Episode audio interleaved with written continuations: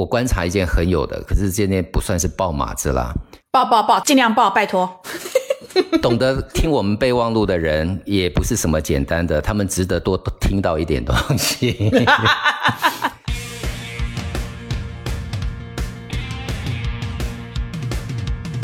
欢迎收听备忘录。你好，我是 Bessy 李倩玲。从二零幺七年往前的二十七年时间里，我一直服务于全球最大的广告集团 WPP，曾经担任 WPP 集团中国区的 CEO。我目前的身份是名投资者，运营着一家由我自己创立的早期战略风险投资 Within Link 贝西投资协作体。大家好，我是 Jenny 刘雨静，一个长期关注广告营销行业的媒体人。我会和 Bessy 一起主持这档节目，观察有趣的创意是我的工作。也是我的兴趣所在。在全新升级的备忘录中，我们关注广告营销行业的前世与今生，关注科技如何助力商业。我们也关注为什么广告具有改变我们行为的力量，为什么广告与我们每个人都息息相关。二零二零年备忘录，期待您继续和我一起进入每一个正在发生的商业现场。因为户外它的一个特性，刚开始疫情的这一个宣导。户外媒体拿出了快二十亿人民币的这个媒体时间，一直在播抗疫的广告。那你觉得这些大型的招标项目，像机场啊、地铁啊，会不会因为疫情的原因，愿意降低招标的最低的金额呢？我觉得要把招标金降下来这件事情呢，其实是非常难的。嗯。各位听众，大家好，欢迎收听本期备忘录，我是主持人 Jenny 刘雨静。这期的节目依然是由我和 Bessie 李倩玲共同连线主持的。Hello Bessy，Hello 大家好，Hello Jenny 好，我还是卡在英国，但是在英国的乡下录这一集的节目，呃，是欢迎大家今天的收听，谢谢。嗯，然后今天我们请到另一位嘉宾，也是在一个环境很好的山里，然后是一个熟悉的老朋友了，Jim 刘刘志燕，他是户外广告专家。去年我们曾经和 Jim 一起录制过一期讲户外广告的节目。Hello Jim，Jenny 你好，Bessy 好，我是 Jim 刘志燕，大家好。Hello，那我是从靠近日月潭的一个乡下的地方叫普里，在自我隔离着。那最主要就是我们要一起宅在家里，帮助疫情好好的把它稳下来。同时呢，我觉得这是一个机会，让我呢也开始锻炼了怎么样用现代的科技还能维持跟同事们正常的工作。所以这个也是我们被逼着一次的突破吧。好，那因为这一次我们一开始还是想先请 Jim 稍微给没有听过上期的听众简单的介绍一下户外广告的定义，因为可能很多人会觉得啊，户外广告可能就是我在呃马路上我在外面见到的广告，但实际上呢，上一次 Jim 有聊到说，其实户外广告是所谓的家户之外。是，那我们请 Jim 先给大家讲一讲户外广告到底是什么东西。好的，其实户外广告呢，大家第一时间会反响起来，可能就是我们在路边看到的大牌啦，或者是一些 LED。那户外广告现在还是可以这么叫，不过就是在十年前呢，呃，我们自己开始要重新定义，因为人的这个行为习惯也不一样了，所以我们其实，在传播界里头，我们自己定义，只要是消费者离开家里以外的环境里头，我们可以接触到消费者。的任何机会点或是媒体，我们都已经把它叫做家户外的媒体啊。那英文我们就叫做 out of home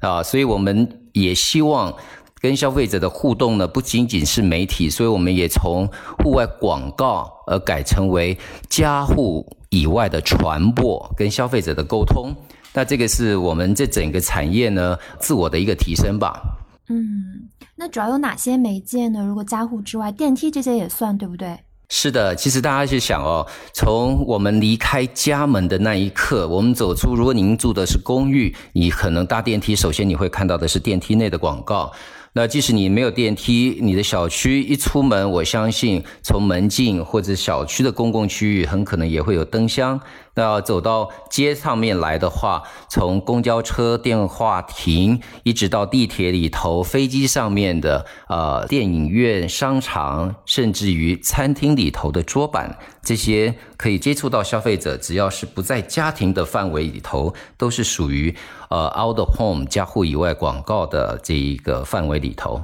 嗯因为现在其实全球都在遭受一个疫情的影响嘛，是。然后呢，国内虽然现在呃是有一些好转，但是其实消费者的这个信心和心理重建其实是要一定时间的。那我想问一下，就是既然户外广告有这么多媒介的话，那整个疫情会对？呃，户外广告产生什么样的影响？而且是不是其实你刚刚提到说有各种不同的媒介，其实受到的冲击是不一样的。好，其实呃，户外受到非常大的冲击。因为首先过年前的发布呢，其实早早，因为它随着大家返乡，早在过年前两个礼拜，很多都已经是截稿，都已经上刊的。嗯，其实户外广告呢，除了就是一些地标性的以外，我们是因为有人群，大家的聚集，所以客户才觉得值得在这里头做个广告。那所以当。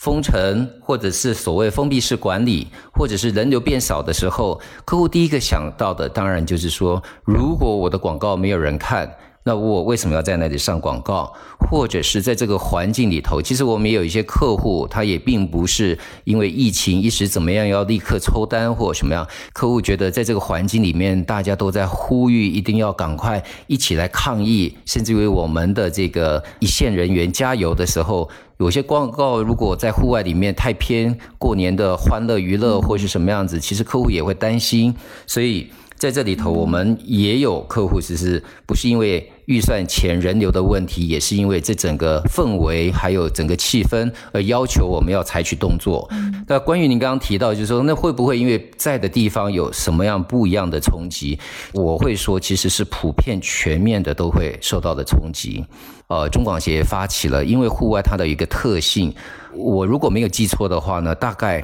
刚开始疫情的这一个宣导。户外媒体拿出了快二十亿啊人民币的这个媒体时间，一直在播着这一个抗议的广告，所以在这个状况之下，说实话，其实大家很多人在这段时间的收入都是很明显的受到影响，所以其实是整个产业，因为我觉得倒是像大家有一个同仇敌忾啦，或者是一起要。奋力把事情做好，所以这个影响其实还蛮普遍的，并没有因为说是在小区，好像你的广告就会特别好。其实我我个人观察是没有一个人会特别好。哎，Jim，那我我想问一下哈，就是在国内疫情开始爆发的时候，我们其实刚好就是在农历过年，所以我知道那个时候因为是国内广告的旺季嘛。所以其实很多的客户在早在年前，可能一两个月甚至两三个月之前，订单就已经确认，甚至可能头期款都已经先付，然后上画都已经上去。所以户外广告如果它是属于传统的，不是数字型的，它可能没有办法像数字广告一样取消广告我就取消广告。然后那段时间那个人力也就是大家都宅在家里嘛，所以呢，即使要下画。他也没有那个呃人能够去做下画的这个动作，是，所以是的，是不是有很多的广告主？第一个，因为他们会签了这个整个广告活动的订单，临时取消，第一个是会有一些法则。那第二个，取可能就算你想取消，你也真正画也下不来。那这个时候是不是户外广告的这个广告客户、代理商以及媒体会发生一些争议？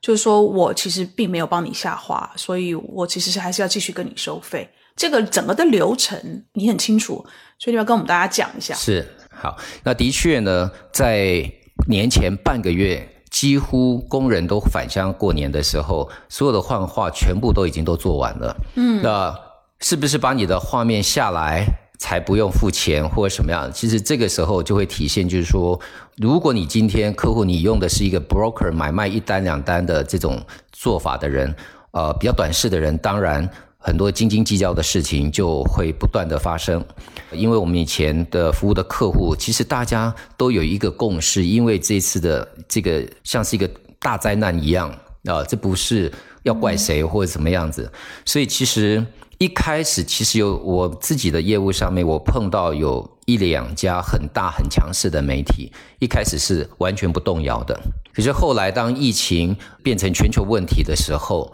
大家的同理心其实也增加了。那所以目前最普遍的一些状况呢，我们可以跟他协商说，因为这个时候人流不够，所以如果你可以下话，那我们等什么时候开始？如果他是不可以下话的那种状况，蛮多客户我们是谈到帮客户延期。其实就像 Basic 刚刚提到的，你也不能下话，所以聪明的媒体组应该就是顺势的，就是说我就延期，我就是送给你。通常。数字类的大概都在一个月左右。那如果平面类的，那因为不是大牌啊，如果像灯箱广告，通常也现在很多不超过三个月。除了机场的长期年单以外，其实延到三月、四月、五月，现在到底怎么样？他送一个月、两个月，是不是市场回来了或什么样？其实大家都是还在观望的。嗯，那你刚刚提到大牌啊，以上海来讲，比如说新天地附近有非常多那种超大尺寸的。但是它是平面式的这样的一个户外看板，因为我知道这些大牌其实他们因为地点非常的抢手，所以很多时候是要签年单的。那这个延期要怎么延？说实话，在户外的这个高速成长以后呢，大牌有一些，除非除非你非常好的位置是大家一定要抢的，否则。由于它的价钱太高了，所以有很多大牌呢，它其实也不见得是年约。OK 啊，首先这个呢是是因为这是几年的变化，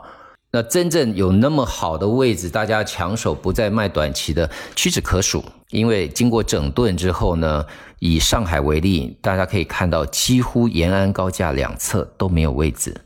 北京三环边上大概只有四块位置。而且位置都不见得是像我们以前觉得那么好，可是它的价格已经高到真的是要很有钱才可以做。那到现在为止，有没有一些行业上的研究？今年到目前为止所能够看得到的疫情对户外广告的影响是什么？有有这样的分析数字出来了吗？其实现在还没有这个分析。不过就是呃，其实我在这一周，因为我同时是担任这个世界户外广告组织的这个中国及亚洲区的代表。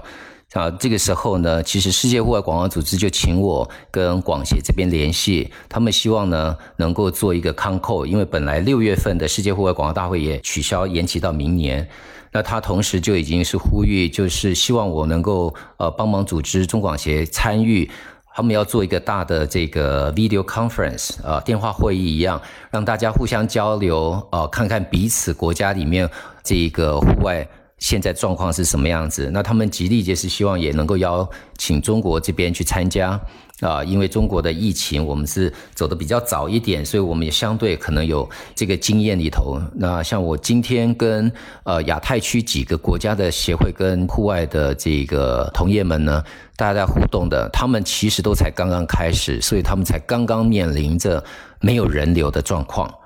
所以。目前还没有，可是我希望如果有机会的话，我们可以再聊聊看。就是因为世界户外广告组织希望能够推动集思广益，也同时了解这个疫情对我们产业发生的这个影响状况。我们可能很快就要有一个 video conference 出现。哎，我想问一下，就是在全球不同的市场。呃，疫情对于户外广告的影响有什么不一样吗？就除了可能大家现在在疫情的阶段是不一样，可能有的市场是刚刚面临到没有人流的情况，还会不会有一些其他的是根据当地可能消费者和市场的习惯不一样而产生的就是区别？其实没有太大的区别，唯一我们目前有的区别其实是大家现在等着看冬奥会的状况。如果没有像东京奥运会这样子的大型活动，户外每个城市的运作，数字户外跟非数字户外其实都是按照着年复一年的季节的这个推进在做着。所以我的印象当中，唯一目前我们还悬在半空中的，其实只有冬奥会。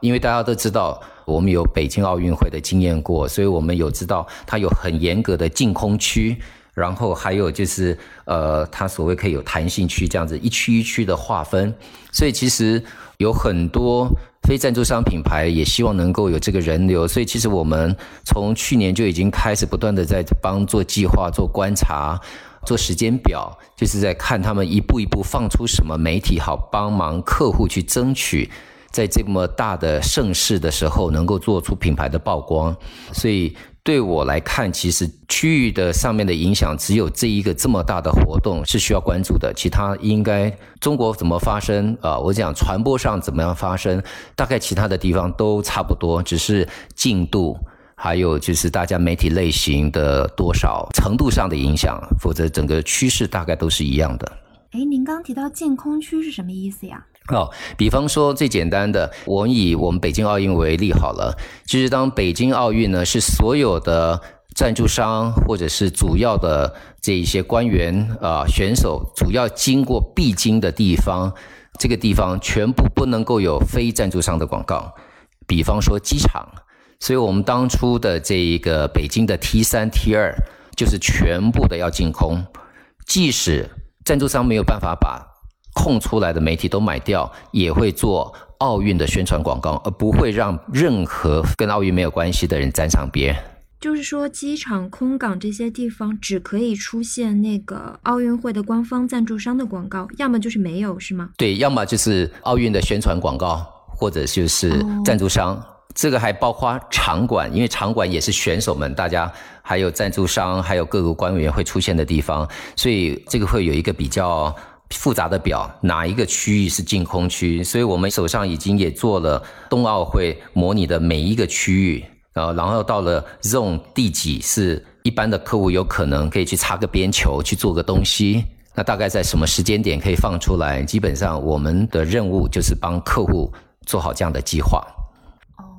那现在呢，就是因为可能。今天我看到新闻说，加拿大和澳洲都说不打算参加奥运会了嘛？那奥运会很大程度上可能会延期的话，你们帮客户做的一些预案也好，或者说是原本的整个东京奥运会的户外广告的计划，会有怎样的影响？呃，说实话，我们现在都还没有动作，因为基本上呢，现在都是我们在模拟的。日本的这些媒体公司、户外媒体公司，他们也都是在等着奥组委会的指示，一步一步在讲说他们可以怎么做，可以怎么释放出来。所以，我们现在说实话，大家都没有动，大家都是观望。OK。哎，我很好奇，就是那个奥运会的户外广告，您刚提到说，就是会在那个净空区之外呢，就是还会想要帮客户去拿到一些比较好的位置。那在奥运会的整个的一个营销环境下面，哪些位置可能是就比较好的位置？然后这个你们都是怎么去安排的呀？其实我们是按照。区域图先看的，其实这种加户外广告，因为我们是跟消费者做离开家，所以我们必须要知道他去了哪里。就是说，我们怎么样去了解、知道消费者的路径啦，或消费者聚集的状况，因为这一些才是真正要来决定客户户外坐在哪里的。那同样的呢，在做奥组委会，因为它有一个规定的流程，比方说主要的选手参与国家赞助商，大家在这些官员经常一定会经过的地方，然后一个圈圈一个圈圈画下来。那我们刚刚讲净空区最直观的，就有了机场场馆，所有的比赛场馆，还有比赛场馆房旁边的官方的这个旅馆、酒店旅馆。因为这是所谓官方全部都被这些奥组委包掉的，这些附近的他们就会画圈圈哦，所以我们就是根据这些圈圈一圈一圈，就像是我们的这一种 heat map 一样，好，颜色越深的就是越碰不得，因为其实奥组委会他们的赞助商还有国际赞助商，甚至于是东京自己找的赞助商，所以它还有级别的分别，所以我才讲说这个可能时间会花的长一点去解释它。那原则上就是按照大家的身份跟贡献度，根据人流跟它的明显程度一圈一圈画出来。颜色比较淡的区域呢，就表示这些重点人物出现在这地方会比较少一点。然后我们就赶快看这上面的媒体有多少，然后把这些户外媒体可以好的用的怎么赶快先抢出来留给我们客户。好有意思哦。哎，Jim，我我想拉回来谈一下国内的那个户外广告的这个产业啊，在你身边你所看到的这个产业的动态啊，大家有在做些什么事情是在自救的吗？有哪一些有意思的自救方案吗？是我们可以看到，就是其实上一两个月大家都是在处理客户的问题啊，因为呢有很多户外媒体，你拿到经营权的时候，如果你签的是三年五年，在这个时候。除非你公司就是倒掉了，你付不出钱来了，否则你的合同时间是在的。其实这一批人，我们就讲说，呃，屋主、房东好了，他就赶快去想怎么样再去跟我的正地方老板们，就是说，哦，我在这里，我怎么跟你谈我们怎样的合同租金？你是不是同样给我展延，或者是？呃，因为有一些国有的，其实他们会谈一些减租的动作，这个是从节流上面。那我们在代理商的角度，因为我帮客户做很多广告投放嘛，嗯，啊，所以我们像这一类型的公司，因为自己不拥有媒体的话，所以我们这两个月花最多的时间是在帮客户争取，还要跟大家协商。那至于就是媒体经营公司，除了他在开源，我们可以看到很好的。我看到一家山东的公司，其实他们自己开始办内部的这个人员培训，或者是让大家练习写方案，因为反正也没有办法出去啊。那这些我都是觉得是比较好的公司状况。那同时我们也看到，就是说有几个机场都纷纷的拿出来重新招标。如果当初机场分给了好多人家去经营，你现在一个一个跟他收钱，一个一个跟他要什么保证，也是头疼的。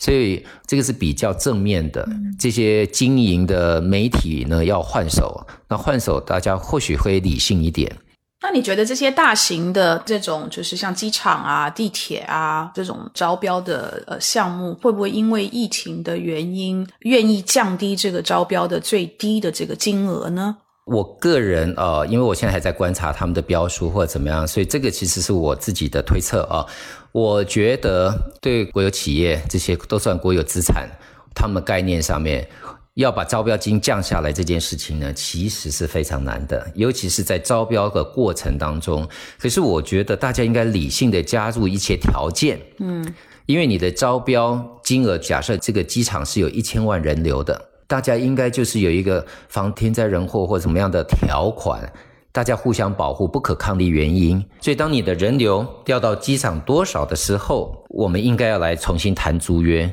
那这样子的话呢，因为这个天灾人祸发生的因素是我们在招标那一刻是没有办法预测的。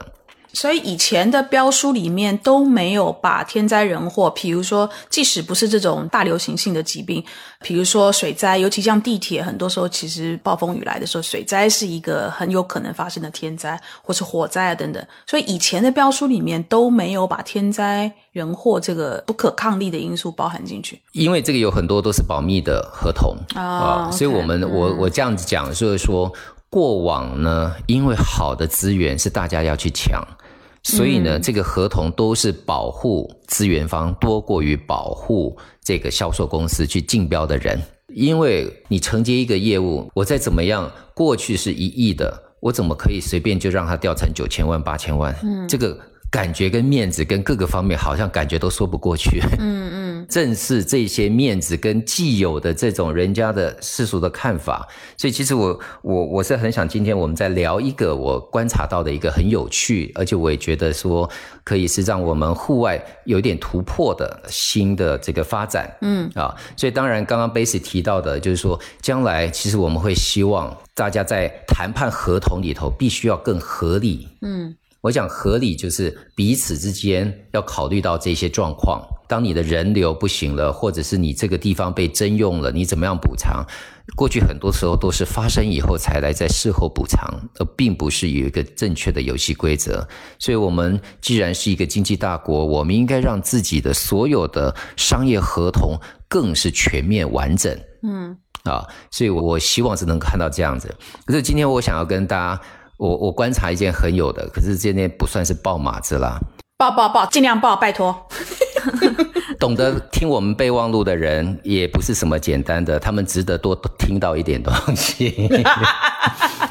对对对，你这种嘉宾我非常喜欢，以后多录几集。对，是这样子啊，就是因为大家就是知道，就是说户外呢，它有很大的影响力，因为这个媒体是操作在每一个媒体组的手上。如果你没有很好的管控，你很可能不小心把自己的一个档案或什么放了一个画面，也可能会出很大的乱子。所以过往以来，户外呢太多是因为要安全，都没有用科技软件跟云端各种技术来帮助大家的进步。哎，那最近几年崛起的那个新潮传媒，他们应该是用技术的手段来去做中央控管所有的这个上画的管理，对不对？是，其实既然是。Basic 提出来的这个账就是算在你头上。既然你讲到了新潮，其实，在最早先，楼宇电视本来就是被规定只能够用插卡人工去操作。嗯，我们在这个疫情期间，如果大家去翻看。呃，楼宇电视广告龙的红头做了一波宣传，他们的云系统可以标榜不用进到小区里面智能幻化，不会增加帮大家添乱。那我就要问，云系统自动幻化这件事情，是不是跟以往的规定不一样的？什么时候放宽了，可以透过云系统自动去，不用人到小区里面幻化？这是一个非常有趣的，在这个疫情里头，发现很多人还出来。包括协会，包括各地方都会出来站台说好话。我今天其实讲这个呢，我是要呼吁大家应该要鼓励这样子。我并不是要去害这一家人家，嗯哼。因为设备系统，我们该用更进步、更开明的方式去看，我们怎么样管理五 G 时代这个广告幻化上画的。动作，呃，我想插一句问一下，所以说现在国内的，您刚提到楼宇广告，其实还是人工的在插卡的上画换画的，对吗？就大部分是这样子的。照理说应该是这样子，我只能用照理说啊，因为其实 basic 都可以回想到说，其实这以前是一个规定，对对，因为要不然它就变成电视台了，嗯，可是因为他没有拿到电视台的批文，可以用传输系统去播放内容，所以这个其实是。我觉得在这一次，如果大家鼓励他们，然后有很多官方单位也出来赞许的时候，我觉得是不是我们可以顺水推舟，大家好好的看啊？因为我过往比较大的这个 frustration 啊，沮丧，就是当我在讲技术或什么时候，我第一个听到这些媒体组告诉我说：“哎，这个审批通不过，这个太危险了，这什么样子？”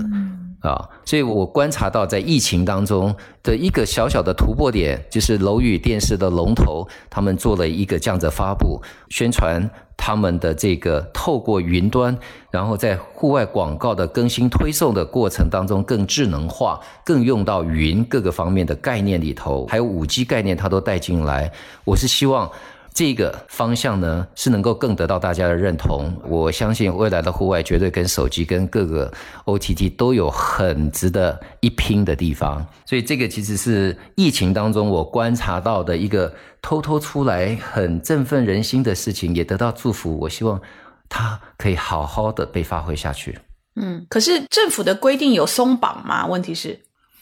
我不知道。嗯，因为其实都没有人要去碰触，这其实就很让人家无力的地方，就是说，当我们碰到很多状况的时候，没有人敢做决定。嗯，到底谁要松绑？你要土地厂商吗？那因为他如果经过 broadcast，假设不管说是分众或者是新潮，如果你去查他们，他们本来在二零一九是从三百万个屏要增加到五百万个屏，当他们的那个增资的屏的时候，他已经不是在播放在上海。他幻化，如果是已经过了省，过了两三个省，难道这不算是中央的事情吗？因为每一个户外的这个审批是一个地方一个地方给的，所以当初的这一张一张的所谓的播放网的单子，是一个地方一个地方签的合同，他一个一个地方的分公司或合作方去操作的。所以从概念上面，超过三个省、五个省，或者是全部的省份，它都有覆盖。那这样子的一个播放网。还是属于地方管的吗？那是谁可以批这张网？可能不知道。嗯，所以这个其实是我开始给我自己的反省，就是以前我们总老是要找员工开会，我们在过往的已经一个多月了，我每个礼拜我还是照样的跟我的员工开，我们用 WeChat 一起谈，甚至于我们现在跟国外，我们也试着去用 Zoom 的这一些不同的 APP 去跟国外对接。所以时间到了，大家就应该是想想看，我们应该为了商业竞争或者做更好、更有效率的事情。嗯，哎，你能不能介绍一下？就是呃，上一次有提到个很好玩的概念，叫那个呃电子围栏，就是说呃户外广告其实也是可以监测到消费者行为，比如说人流量啊什么的。可不可以讲一下？就是最近呃你观察到全球比较新的户外广告科技是怎么样的？包括刚刚提到那个云端播放系统和五 G 时代的手机换屏，我觉得都很有意思。那能不能讲一下现在户外广告的这个最尖端的科技可以达到一个什么？样的概念，好，呃，我现在讲的大部分都还算是蛮理论的，嗯，原因是因为呢，假设你有一个 pad，你把它放大放在墙壁上，而放在商场，因为你的 pad 是随时都可以换内容，你想看哪个内容，你都是实时在更动的，甚至于你 pad 里面收到的互联网广告也是随时更新的，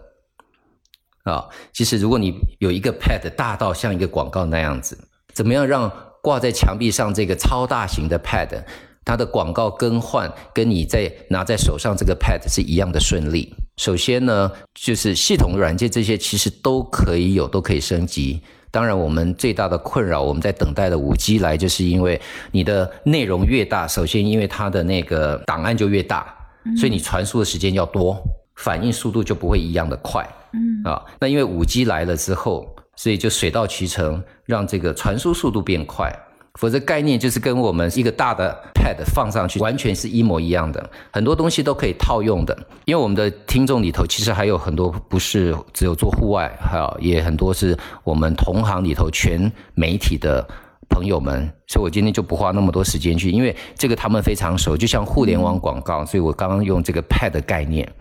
然后我们可以看你过往的购物习惯，而推送不同的广告给你。如果我加入了天气的变数，变成其他的，其实我就可以把那一个挂在墙壁上的 pad 做出一样的非常有刻字化的推送。所以这个概念是完全一模一样。所以我才个人一直在推动，就是说户外的人绝对要懂得移动技术方面的，否则将来的串联或者是。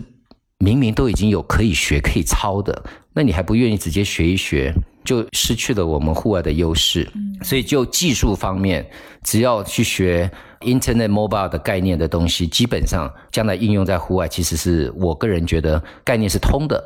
唯一我们在等的是五 G 时代传输的这个来临，还有大家可以更好的去算人流，因为 Pad 是只有一个人的行为，因为是你自己。那户外是。面对着五个、十个、一百个人同时在看的时候，怎么样算那个大的数？那这个是运算上面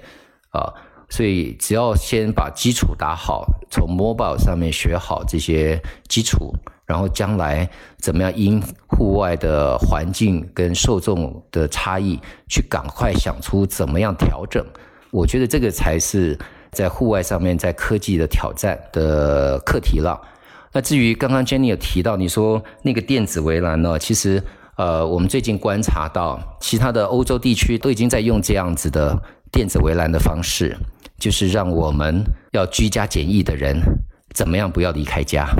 或者是一离开家就会立刻知道他已经离开家，立刻通知他回家去。这里面其实就有涉及到电子围栏，或者是怎么样定位的问题。所以这一套技术的概念呢，基本上都是很成熟的。所以户外的这个进步，我才会讲说，户外要跟各个产业大家去 collaboration，就是因为我们已经有太多可以学参考的地方。所以电子围栏呐，或者是 GPS 啦，啊，画人流画什么样子，基本上我们都是跟互联网、跟移动 mobile 是同一套的东西。其实电子围栏的技术很早很早以前是几个比较先开始用的场景是那个监狱假释出来的那个犯人 啊，电子脚铐对不对？对，就是他不允许你离开家，或者是说不允许你离开多少就是半径或直径范围之内的，他就是用这个电子脚铐，那个其实就是早期的电子围栏的这个技术之一。对。听说这一次疫情好像是香港，如果你是从一些比较疫情严重的地区国家回去的话，他会发一个手环给你，你必须要戴着手环的。嗯，啊，所以这一个呢，如果我们的听众里头有这个做电子方面的、做 mobile 的，他们一定非常的熟悉。尤其是国内的移动营销还有 APP 的这一种发展非常的快速，所以我们在很多这些 APP 公司的那个 IT 人员，他们对这一些，因为你要知道你的你的受众出现在什么地方嘛，在哪个地方使用你的 APP 时间点啊，或者他们怎么样，这个在我们国内是非常普遍，因为几乎每一个他们所谓的技术官或什么对这方面都会有涉略。其实国内的那个三大运营商，不是国内当时疫情比较严重的时候，就已经开始用大家的手机的移动的数据来去做你的移动轨迹的管理嘛。所以那个什么随身码那些东西，就是那个时候相应而出的。所以其实我我觉得这方面的技术，呃，国内现在也还用的还，我觉得上手的蛮快的。我倒是因为我在英国待了，已经待一个多月了嘛。那我是看欧洲啊，英国到目前为止还没有用这个技术。我觉得他们可能有更多他们这边的国情的考量吧，因为他们如果一旦用这个技术，我我相信很多的什么。GDPR 啊，就是数据安全的问题要回答，然后这个个人隐私的问题要回答，所以有非常多的考量吧。所以他们这边我是不知道最终会不会用上这样的技术，但是我我我觉得在这方面国内还用的挺快的。诶，其实我还正想问一下，就这个要怎么去把握，说那个消费者他们比较介意的个人数据安全，还有隐私问题和这个品牌想要拿到的，或者说是呃媒介想要拿到的数据，怎么去平衡这一点？因为刚。Basic，比如说提到说澳门有 GDPR，那可能在其他市场是没有这样子的一个那个数据安全的条例，但是可能消费者会在意啊，或者说有些其他的规定，这个东西要怎么去平衡呢？用户外来讲的话呢，其实我一直在跟大家讲说，户外是最没有需要个人隐私担心的。我经常讲一个笑话，就是假设啊，这个是我们用欧洲的一个足球队。假设我一个人有一个癖好，嗯，我喜欢买女性内衣，我还经常一天到晚上网买女性内衣。我这个足球队呢，就我一个人最有这种不好的癖好，所以我有累积了很大的这个行为是关于这方面的。可是当我们练球完了之后，我们一群人走到商场酒吧说喝一杯啤酒，那个酒吧有有一个屏幕，大家会一起看球赛或者什么，那个大屏幕现在已经变成媒体了。所以前面有二三十个人，那这个时候播一条广告片，他会为我来播一个女性内衣广告吗？不会，因为户外广告如果只播给我看，对那酒吧里面其他的那些球员呢都无感。为什么你举的这个例子，我总觉得有点像是性变态的例子？怎 么买女性内衣？因为我被关的快疯了，好吗？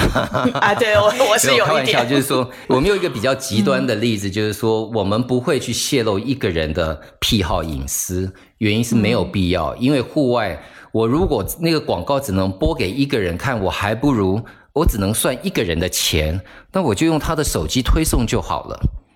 户外屏既然那么大，可以一次给二十个人看，我为什么不做一个广告，是二十个人都可以成为我的潜在客户的广告，卖给这种客户，然后收二十个人的钱呢？嗯，所以这个户外用的是一个聚合体群体的数据，而且是用的它要精准，可是因为我们是可以按照你出现的地方的一个群体来做户外，因为它是一个一对多的媒体。所以有很多我们在讨论的时候，我我个人是不同意说户外可以要精准到一个人或者是什么样子，也没有必要啦，我觉得没有必要，而且你浪费你那么大的屏，你只给一个人看，你旁边是要浪费吗？除非有一个媒体，这个媒体呢，澳洲已经在推动了，它叫做加油站媒体，因为很多澳洲。它的加油呢是自己加油，不是人家帮你加油。嗯，可能 Basic 在国外待的时候就会很很普遍，都是自己去刷卡嘛。对，自己拿油枪加油嘛。你拿了油枪之后，你第一个刷信用卡，因为国外有很多用信用卡，所以你就会看着那个表嘛，上面现在已经换成液晶屏了。这个广告它就可以做到很个人，因为你刷卡的时候，它如果有数据连接，它可以知道。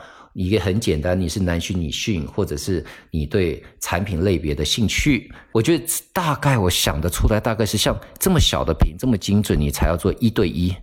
才要精准到个人隐私，否则我们应该是一对多，然后把这个群体效应做出来。所以，当他个人的信息放在二十个、五十个、一百个，甚至一千个受众可以同时看到的时候，它就不是一个个人隐私了，它是一个。消费者画像的一个现象、一个特征而已。嗯，所以这个是每次只要有碰到这种，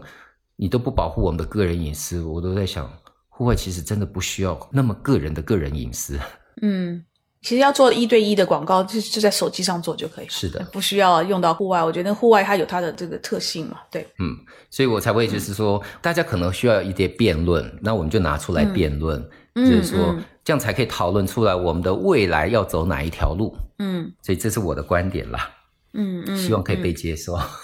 嗯，我觉得内地的户外广告越来越数字化的这个趋势似乎是不可挡的啦。当然，就是要用云来去做数据传输的处理，会不会有安全的考虑？一定有，但那必须就是说，这些户外公司你自己在后台的这个数据安全的技术就不能够省钱了。你不要说想要省后面的钱，然后结果哪一天你被哪一些不法分子给给给害进去，你就惨。所以这个后台的这个技术的能力是，就是钱是省不了的。因为你说像国外的有非常多的科技的公司，他们也每天都有这样的顾虑啊，就是他的后台会随时被骇客害进去，连这个美国的这个国家安全局的这个网局网都可以被骇客害进去。那我觉得这种顾虑随时都会存在，是，那就代表着你的后台的数据安全的投资就要很慎重的考虑。是。但是我觉得这个就是数字化的这个趋势，这个是不可挡的。我感觉，我有个问题想问一下你们两个，就是最开始最开始 Jim 有提到说，那个有些品牌他们没有做户外广告，是考虑到说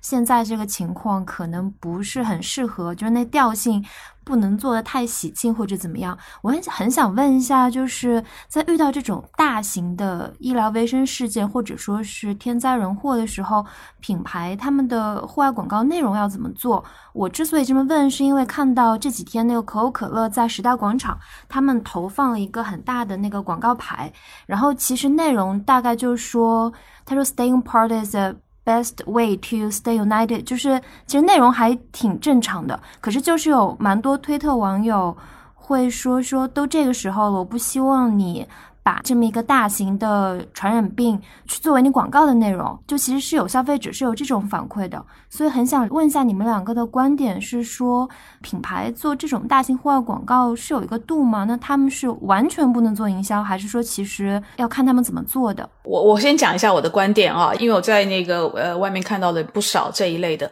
我觉得呢，可能当然背后什么原因，是不是他们因为也是签了常年的合同，然后没有办法下话？我我觉得不晓得是不是背后什么原因。但是呢，我觉得在这个时候，因为他具有话题性，那如果你用你的这个在户外的上画的这个画面去做，这个有一点点像是一个公益信息的广告。其实看到这个广告的人呢，可能觉得有趣的话，他会拍照，然后就上传到社交媒体。这是为什么？我看到很多户外的那个都是在社交。的媒体的平台上看到这些照片的，都不是我自己在外面看到的，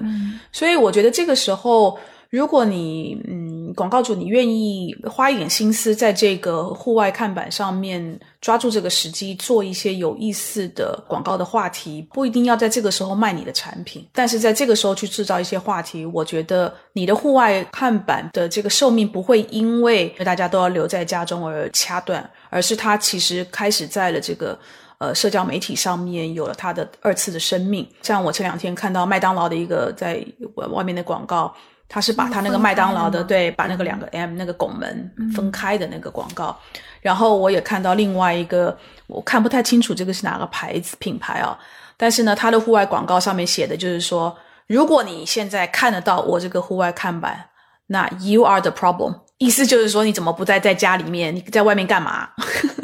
所以呢，呃，我我觉得就看到有一些有意思的户外看板的话题，我觉得这个反而是第一个，你带来一些正的能量呢；第二个呢，你你帮着政府来去宣导一些对这个疫情有帮助的信息，然后这个信息能够让创作创意的人去帮你想一些有意思的，呃，就是文案。它其实可以帮你这个户外看板在这个时间点创造它在互联网上面的二次的生命，我觉得这个是有意思的。嗯，那即使外面大家已经街上都没人了，没人拍照，但是你品牌自己可以上传这个照片放在互联网上，所以我我觉得这个是是有意思的，这是我的观点。嗯，OK，好，那我补充一下我的部分的话呢，我其实是觉得品牌跟消费者的沟通其实是是持续的。那很多人就讲说要跟消费者一起成长啊。我们其实前一段时间大家最谈谈最多的就是年轻化，我们怎么样用年轻人的语言或什么样子那年轻人其实是很喜欢往外跑的一群。那在这一个疫情的状况之下，如果品牌都不想出声音的，不想说什么样子的，那你跟消费者的关系是什么样子？你也在躲疫情吗？他照理说他是我们的一个无形的信仰一样，这些品牌。所以它应该是随时跟我们存在着。所以其实我最近也收到了，其实有一些品牌是希望鼓励代理商更主动的、proactive 的去帮忙去想东西，在这个时候去做。那当然，他们要表示说，我们品牌其实不是想少花钱，我们只要有对的讯息，在这段时间，然后我们品牌也有所谓的社会责任，我们要去尽的。所以如果不是只是卖自己的东西，那我们品牌在这个时间，我们就要尽什么社会责任？那因为我很久以前是在沙切沙奇待过，可是最近都没有做广告内容方面啊，所以我不能够讲太多。跟客户大家怎么讨论，什么才是对的，才不会踩雷啊？玩笑不能开得太大，或者怎么样？这个其实是很大的学问。那可是我也收到了一两家比较主动积极，他们不断时间想要让品牌跟消费者在一起的一些代理商跟客户，他们会问我说：“Jim，这个状况底下，媒体好不好谈？”